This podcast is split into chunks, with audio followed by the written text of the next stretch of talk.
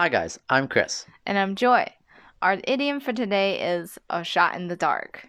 It means that you're taking a guess or making an estimate that could be wrong or an attempt with very little chance of success.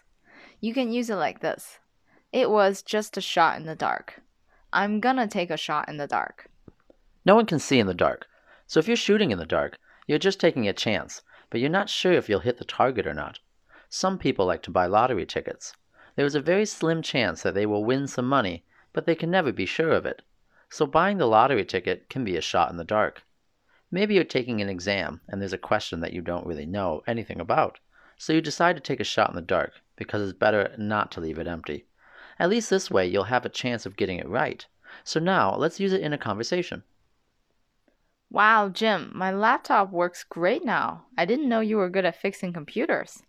Yeah, well, it was just a shot in the dark. I actually had no idea it would work. Don't take a shot in the dark with your English, though. Make sure you're practicing with these idioms every day. And remember to share our channel with people you know. Talk to you next time. Bye.